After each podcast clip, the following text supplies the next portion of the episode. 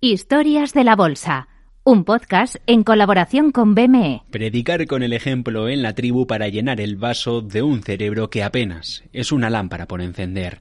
El artículo 26 de la Declaración Universal de los Derechos Humanos afirma que la educación es uno de estos, pero además establece que es el derecho a través del cual se propone extender el conocimiento, la promoción y la defensa del resto. Hay a diario, desgraciadamente, violaciones constantes de los derechos, violaciones que turban las conciencias de las personas sensibles. Sin embargo, poca veces se afirma, y no suele escandalizar a casi nadie, la grave violación de la dignidad humana que supone sustraer a los alumnos de su derecho a alcanzar con plenitud humanizadora su condición de agentes, de personas libres y de personas responsables. Decía el filósofo estadounidense Frederick Skinner que la educación es lo que sobrevive cuando lo que se ha aprendido ya se ha olvidado.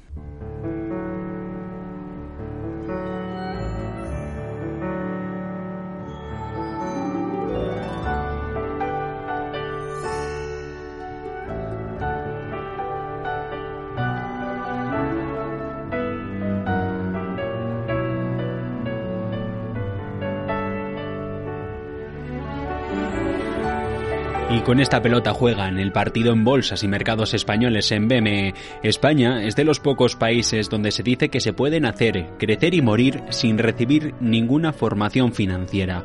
Una de las grandes asignaturas pendiente que abre brechas en una sociedad que tiene todavía en su debe aprender a administrar algo mejor su dinero y comprender cuáles son las mejores opciones financieras en su día a día. Contratar un seguro, invertir, ahorrar o adquirir un préstamo. El Instituto BME para ello trabaja un centro de formación constituido en 2005 con un objetivo claro. Solamente eh, de no tener mercado de derivados se hicieron dos mercados de derivados, uno en Barcelona y otro en Madrid. El de, el de Barcelona se llamaba MEF y el de Madrid se llamaba MOFEX. Eh, y en principio el de Barcelona se dedicaba a la negociación de, de, futuros y en Madrid a la negociación de opciones. Palabras de Enrique Castellano, el director del Instituto BME. Esto de lo que habla fue en 1989 y apenas un par de años después. Vio que era una actividad muy rentable porque en el momento en que le enseñas a la gente qué son los productos derivados y cómo funcionan, pues empiezan a negociarlos, ¿no? Eh, entonces ya se decidió crear hacer una, un instituto de formación que se llama Instituto de Opciones. Posteriormente, cuando se cambió el, nombre de MOFEX a, MEF Renta Variable aquí en Madrid y MEF eh, Renta Fija en, en, Barcelona, se cambió el nombre eh, eh, en 1991, se cambió el nombre a Instituto MEF nace el Instituto MEF como reflejo en el ámbito de la formación del proceso de integración del conjunto de mercados de valores y sistemas de compensación o de liquidación existentes en España, es decir, como consecuencia de que bolsas y mercados españoles aunó en torno a un elemento a la bolsa de Madrid, a la de Bilbao, a la de Barcelona o a la de Valencia, como hemos hablado ya en este podcast, eh, en anteriores capítulos. Es decir, que aquí se enseñaba cómo operar, cómo sacarle el dinero al mercado con las apuestas que iban haciendo los inversores en el tejido empresarial español.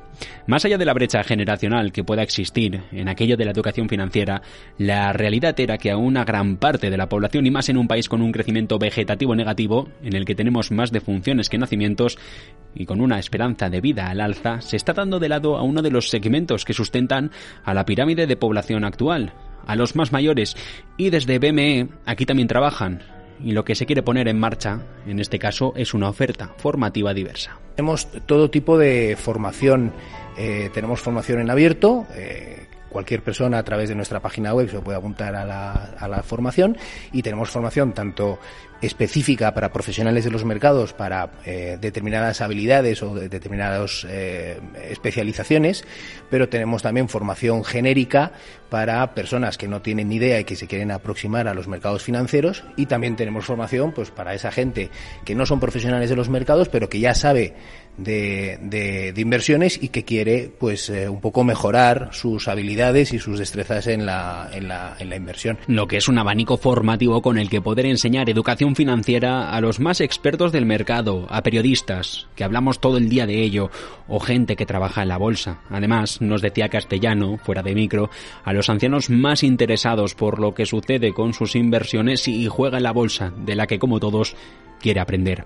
Especial atención merecen los aspectos relacionados directamente con los productos propios de los distintos mercados y plataformas de negociación y los sistemas también de compensación o liquidación, aunque no hay que olvidar otro de los aspectos novedosos del mundo financiero como consecuencia, por un lado, de la globalización y por el otro lado, de la digitalización. Y aquí juega un papel importante, relevante, la formación en el dato. Y ojo, a esto de lo más curioso, a la inteligencia artificial. Eh, la formación de este tipo de personas es una formación muy demandada y, yo creo que va a ser muy demandada aquí en adelante o aquí adentro de unos años va a seguir siendo muy demandada. De momento, España se configura como el quinto país por la cola de Europa en educación financiera. Según un informe de la propia comisión que dirige Ursula von der Leyen, solo el 3% de los ciudadanos referencia a la escuela como fuente de formación en materia financiera, aunque el 76% de los españoles asegura haber recibido una buena educación financiera. Y para ello es para lo que trabajan en el Instituto BME para conseguirlo, que bueno, nunca está de más.